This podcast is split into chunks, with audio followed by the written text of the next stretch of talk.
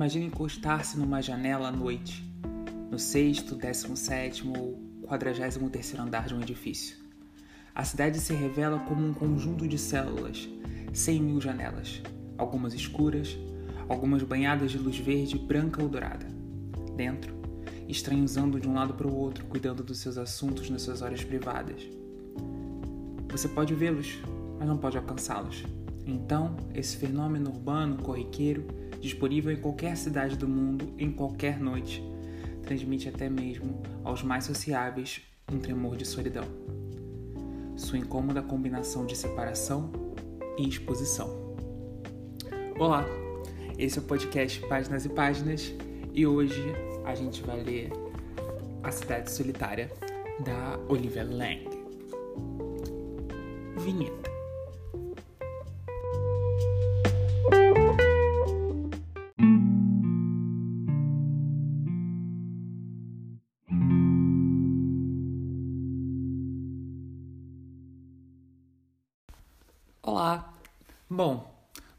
Falar sobre esse livro, A Cidade Solitária, e talvez você se pergunte por que, que esse livro está aqui.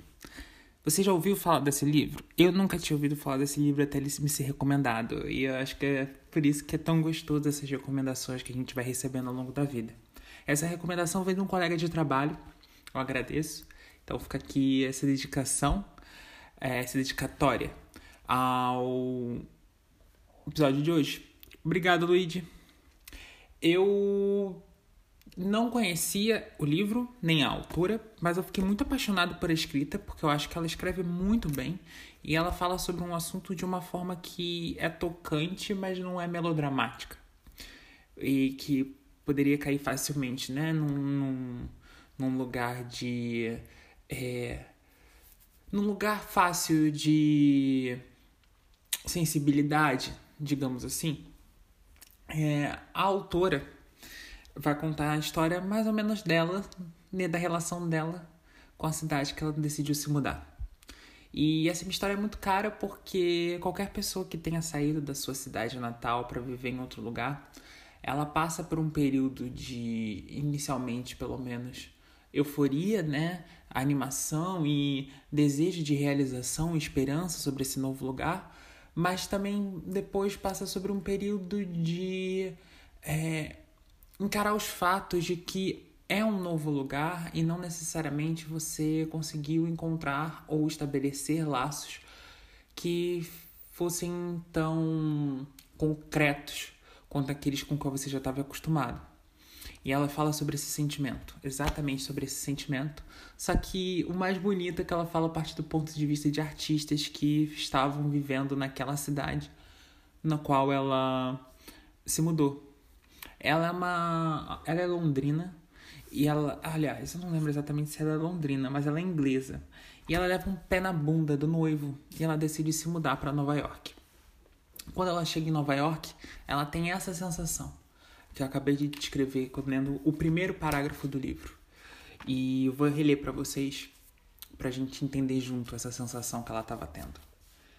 Imagine encontrar-se numa janela à noite no sexto, décimo sétimo ou quadragésimo terceiro andar de um edifício. A cidade se revela como um conjunto de células, cem mil janelas, algumas escuras, algumas banhadas de luz verde ou branca ou dourada. Dentro, estranhos andam de um lado para o outro, cuidando dos assuntos das horas privadas. Você pode vê-los, mas não pode alcançá-los. Então, esse fenômeno urbano corriqueiro, disponível em qualquer cidade do mundo, em qualquer noite, transmite até mesmo aos mais sociáveis um tremor da solidão. Sua, sua incômoda combinação de separação e exposição. Ela tem uma teoria que eu acho muito legal. Ela, ela expõe essa teoria aqui de como se a cidade fosse um coro que as pessoas participam, é como fosse um trabalho de todos que frequentam aquela cidade. E quando você se sente fora desse coro, quando você não se sente não pertencente a esse coro de vozes que estão se comunicando, você tem esse sentimento da solidão. Ela, ela descreve isso na, no início do terceiro capítulo e eu vou ler para vocês. Ela fala o seguinte: Eu não fiquei muito tempo no Brooklyn. Meu amigo, cujo apartamento eu estava ficando, voltou de Los Angeles e me mudei para um prédio verde, sem elevador, no East Village. A mudança do seu habitat marcou uma fase de solidão, um período com o qual se tornou um esforço cada vez mais arriscado. Quando você não está num, em um contato físico, falar é o contato mais próximo possível para se ter com outros seres humanos. Quase todos os moradores da cidade são participantes diários de uma complexa canção de várias vozes às vezes cantando a área, porém com mais frequência em coro, o chamado e a resposta. A transmissão de um lado para o outro das pequenas mudanças verbais com quase e totais estranhos. A ironia é que quando você está envolvido em intimidades maiores e mais satisfatórias, essas trocas cotidianas acontecem suavemente, quase sem ser notadas, desapercebidas. Só quando há uma escassez de conexões mais profundas e mais pessoais é que elas desenvolvem uma importância desproporcional. E é com isso um risco desproporcional. Ela vai analisar essa cidade é, a partir de pessoas que estavam se sentindo fora desse coro, assim como ela também se sentiu durante esse período. E ela vai pegar alguns artistas que para falar ela vai citar muitos artistas ao longo desse livro, mas em especial ela cita três. Ela é, três não, quatro. São ela que ela são os focos principais dos capítulos, mas ela vai falar sobre muita gente. Ela começa falando sobre o Edward Hooper, que é um pintor, acho que alguns que estão aqui ouvindo conhecem. Os que não conhecem, eu recomendaria, é, eu recomendaria ir atrás do, tra da, do trabalho dele, porque ele faz um trabalho incrível. É incrível o que ele faz. Ele é um sujeito que fala sobre a solidão como ninguém, assim. Ele tem uma, uma tela, que inclusive ela vai descrever aqui, é o Night Fox, que é uma das telas mais famosas, talvez a tela mais famosa do Edward Hooper. E ela, essa tela traz essa sensação de solidão. Esse, esse artista ele compreendia essa sensação de solidão e conseguia passar para visualmente na arte que ele produzia. E aqui ela fala sobre como ele produziu essa tela. No ateliê da porta ao lado, Edward pega um espelho e desenha a si mesmo relaxado no balcão, estabelecendo a pose para seus dois clientes homens. Na semana seguinte, ele proveu um café de cafeteiras e bancadas de madeira. É, reflexos suaves e suas superfícies lustrosas e laqueadas. A pintura começa a ganhar vida. Ele está ocupado com isso. Mas Joe, a Morion, um mês depois, interessado o tempo todo até que ele permite entrar no ateliê para, para posar. Dessa vez, ele a alonga, avermelhando seus lábios e o cabelo. A luz bate no rosto dela, curvada para contemplar o objeto na mão direita. E finalmente ele termina a pintura em janeiro de 1942, colaborando como fazem fre com, com frequência em títulos. E os Hooper a chamam de Night Fox, Falcões da, Falcões da Noite por causa do perfil adunco do companheiro saturnino da mulher. É, se vocês forem atrás dessa tela, vocês vão ver muitos detalhes muito interessantes. Eu vou, eu recomendo vocês, eu vou fazer isso aqui agora. Vamos jogar no Google aqui, se vocês tiverem a oportunidade de estar tá mexendo no celular enquanto ouvem um podcast. É, e vamos analisar essa imagem. Ela se passa num café e é um café de esquina. E esse café não tem saída. Ele não tem uma porta de saída para a rua. É como se os funcionários e os funcionários e os clientes tivessem ali desde sempre para sempre. Ele tem uma saída, que é a porta que me parece a porta que vai para a cozinha não é uma porta que vai para a rua. No, ao lado do café tem um prédio. E no prédio, na segunda janela, a gente consegue ver que tem uma pessoa observando as pessoas que estão lá dentro no café. Ele, essa pintura, ela é muito bonita.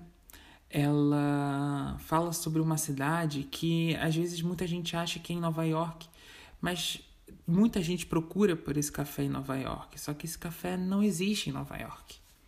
Ela é uma pintura que trata sobre a solidão quando você consegue encará-la, quando você consegue observá-la. É uma solidão de. É uma solidão da percepção do estar só. É quando você consegue entender que aquele lugar no mundo que você escolheu estar é um lugar muito solitário. Ela prossegue o livro falando sobre o segundo artista, que é o Andy Warhol. O Andy Warhol é um cara muito incrível, assim. Ele tem um, ele é artista plástico, ele é escritor, ele é roteirista, ele é produtor musical. Inclusive, para quem não sabe, foi ele que produziu Nico e o Velvet Underground. É... E o Andy Warhol é, foi uma pessoa que sofreu muito na vida, né? Ele sofreu sua, na, na infância dele, ele sofreu com uma doença e na e ele tinha ele ele é de filho de pais é, imigrantes. Então ele teve muita dificuldade com a com a, com a fala, sabe, com o diálogo. Ela fala sobre isso aqui no livro. Fala-se no. Só, eu peguei aqui errado.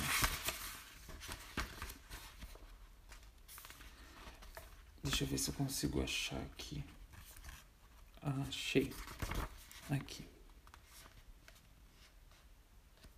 Tornar-se Warhol foi um processo alquímico. O metal de base foi Andrés. Mais tarde, Andrew e Warhol, nascido em meio aos fogos da fundação da fundição de Pittsburgh em 6 de agosto de 1928. Ele era o caçula de três filhos de Andrés, às vezes pronunciado Andrés, e Julia Warhol, imigrantes rutenos de que era então o Império Austro-Húngaro e agora é a Eslováquia. A instabilidade linguística desse desfile de nomes em mutação e um componente básico de experiência imigrante, é, minando desde o começo a noção confortante de a palavra e o objeto, então firmemente ligados. Eu venho de lugar nenhum, disse Warhol, notoriamente, referindo-se à pobreza e à Europa, e ao mito da autocriação, embora talvez também atestado, atestando a ruptura linguística a qual ele surgira. Ele vem desse lugar, que é um lugar, digamos, inóspito, que é um lugar que não é uma zona, não é um lugar de conforto. E ele vai passando a vida toda nesse lugar de desconforto até que ele se encontra confortável nessa zona de desconforto ele começa a produzir. E aqui ela fala sobre essa virada dele na produção artística, que foi mais ou menos ali por volta dos anos 60. É, aqui, no início dos anos 60, Warhol se reinventou. Em vez de desenhos extravagantes de sapato para revistas de moda e campanhas de propaganda de lojas de departamento, ele começou a produzir pinturas planas, mercadorizadas, assustadoramente exatas de objetos ainda mais desprezíveis, o tipo de produto doméstico que todo mundo nos Estados Unidos conhecia e usava diariamente. Começou com uma série de garrafas da Coca-Cola e progrediu rapidamente para as latas de sopa Campbell, marcas de alimentos e notas de dólar, coisas que ele literalmente colhia nos armários da sua mãe, coisas feias, coisas indesejadas, coisas que não poderiam fazer parte do sublime câmara branca de uma galeria.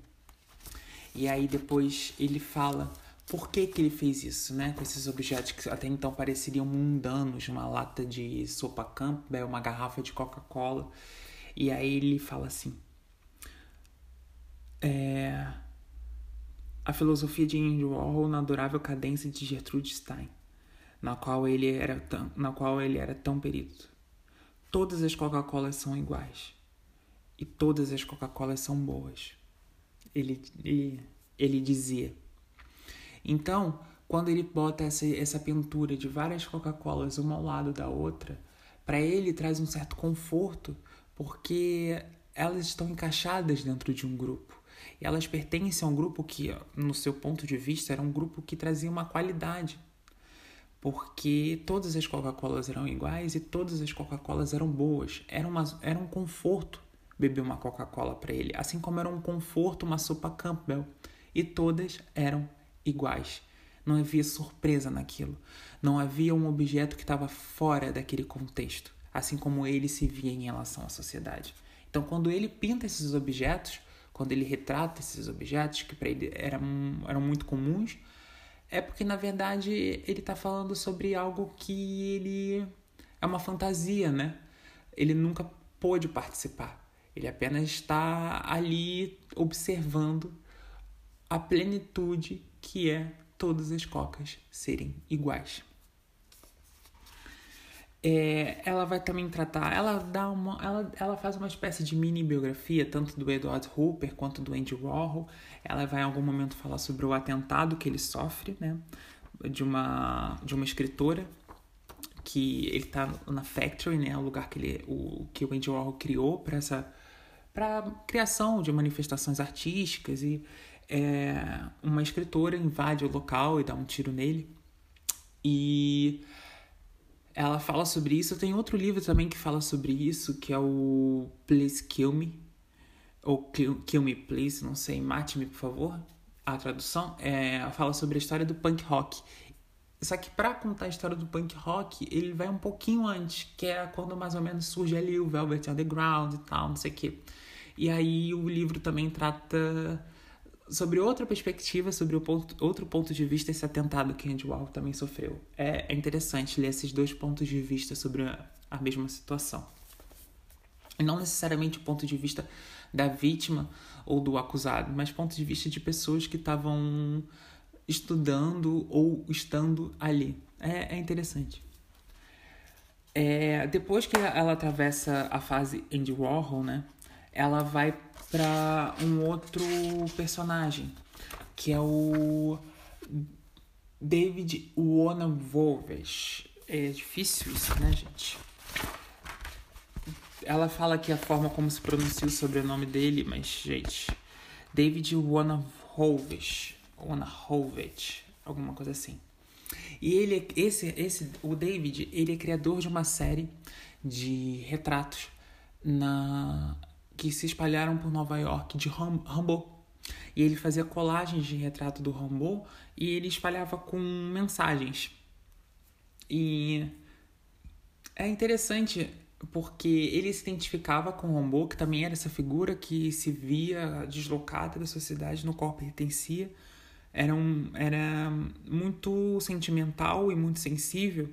Então ele coloca essa, nessa imagem nessa, nesse personagem histórico que foi o Rambo as suas palavras. E aí ele vai fazendo imagens. Se você jogar é, David von Vonahovich e Rambo no Google, você vai ver quais são.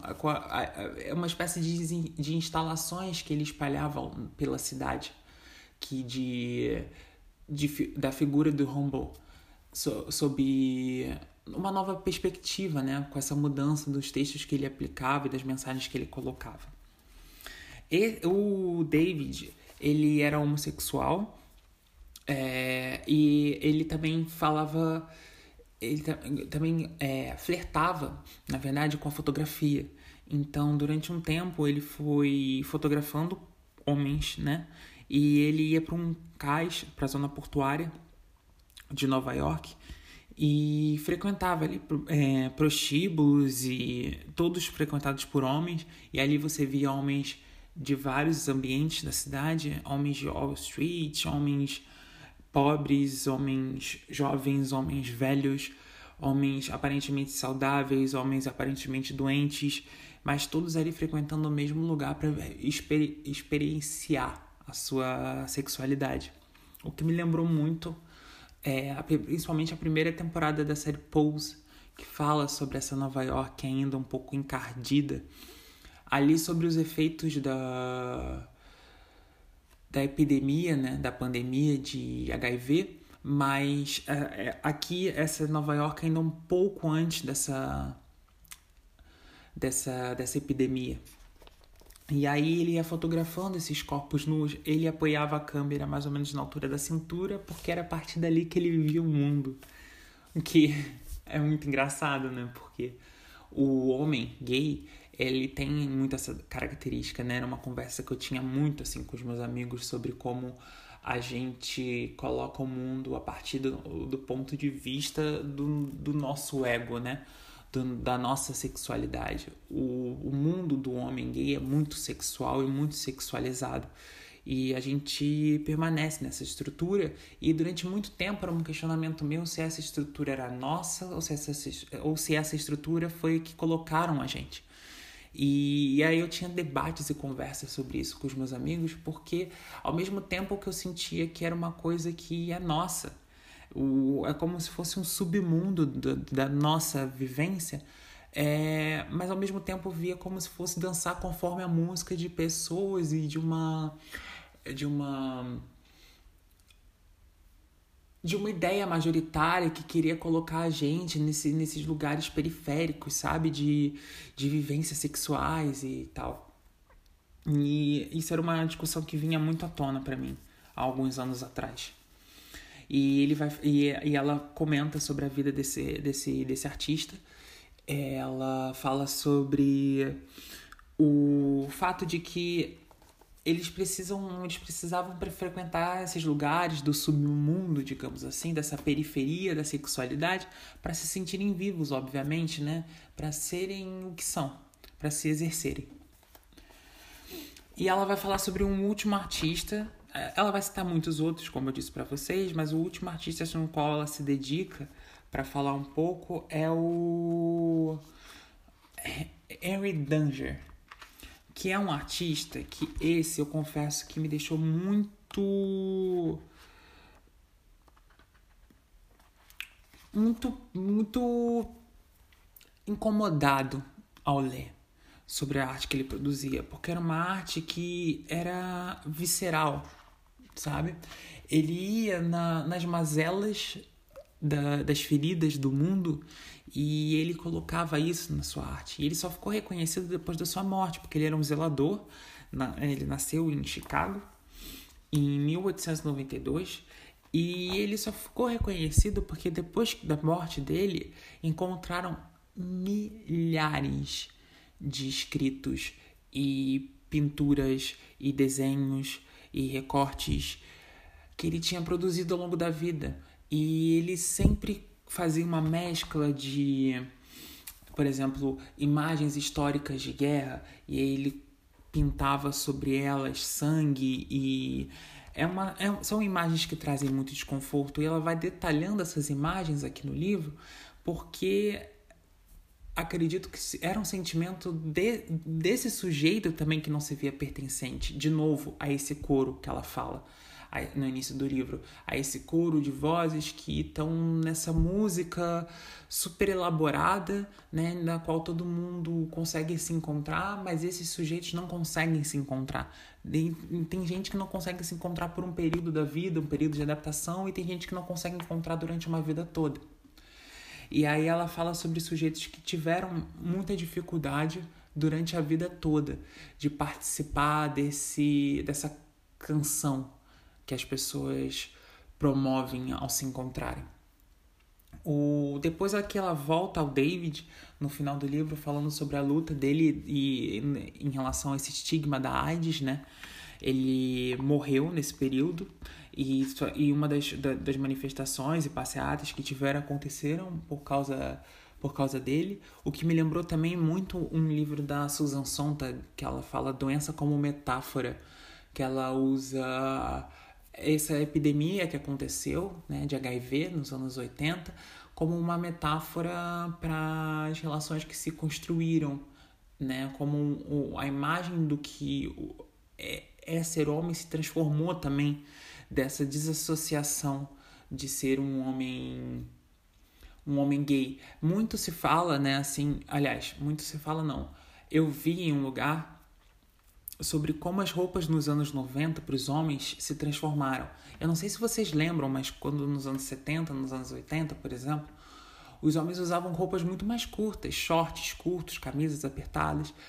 E com a, a pandemia é, do HIV, é, transformaram o vestuário masculino para roupas mais largas nos anos 90, roupas super largas, bermudões até metade da canela e camisas oversize, né?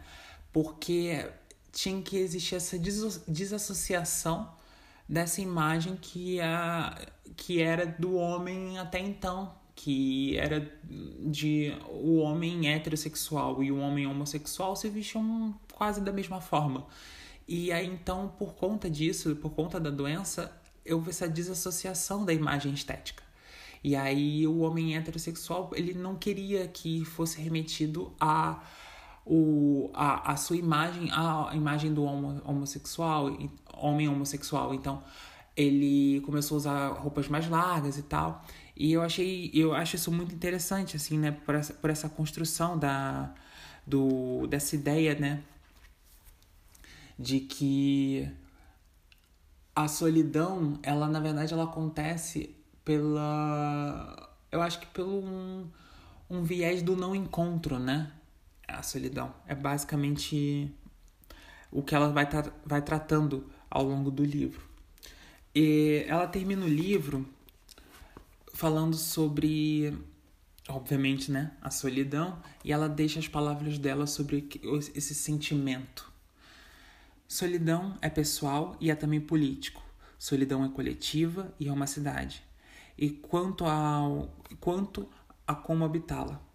Não há regras nem nenhuma necessidade de sentir vergonha, apenas lembrar que a busca da felicidade individual não supera nem desculpa nossas buscas de, é, nossas buscas de obrigações com os outros. Estamos juntos nisso, nessas acumulações de cicatrizes, nesse mundo de objetos, nesse paraíso é, físico e temporário, com quanta frequência assume a feição de inferno.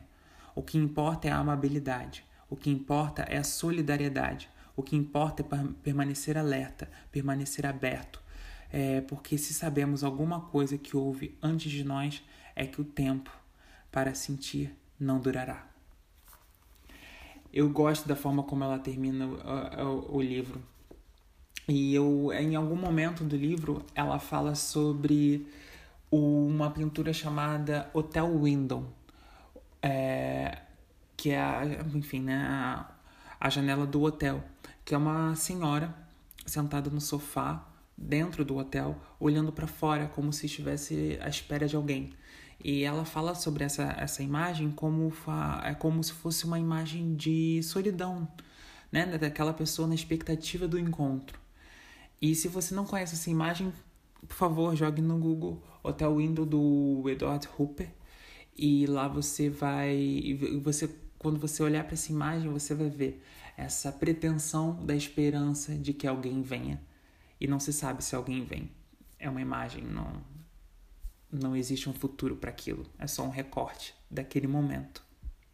Talvez a solidão tenha que ser encarada dessa forma, um recorte num estado infinito. É isso, gente. É, esse foi o episódio de hoje. A gente fica por aqui. Semana que vem tem mais um livro. E vamos lá. Adicione a gente, nossa página, arroba, underline, páginas e páginas. E quarta-feira que vem temos um novo episódio com um novo livrinho, uma nova indicação e uma nova conversa. Mandem mensagens no, no Instagram pra gente conversar sobre o que vocês estão achando dos episódios, o que vocês estão achando da, das conversas que a gente está lendo. E é importante também que aqui não fique só como uma resenha, né? Porque a resenha você lê a orelha do livro e ela tá feita, né? Não é um resumo, não é uma questão crítica, se é uma conversa. Eu quero eu saber de vocês o que que o meu podcast e o que que a, a leitura desse livro trouxe. Quais são as referências que você traz acumulando, né? Essa é a troca. É esse que é o diálogo e é isso que me interessa aqui, tá bom? Então até semana que vem, até quarta-feira. Um beijo enorme, que seja uma semana com muita presença. Um beijo para todos.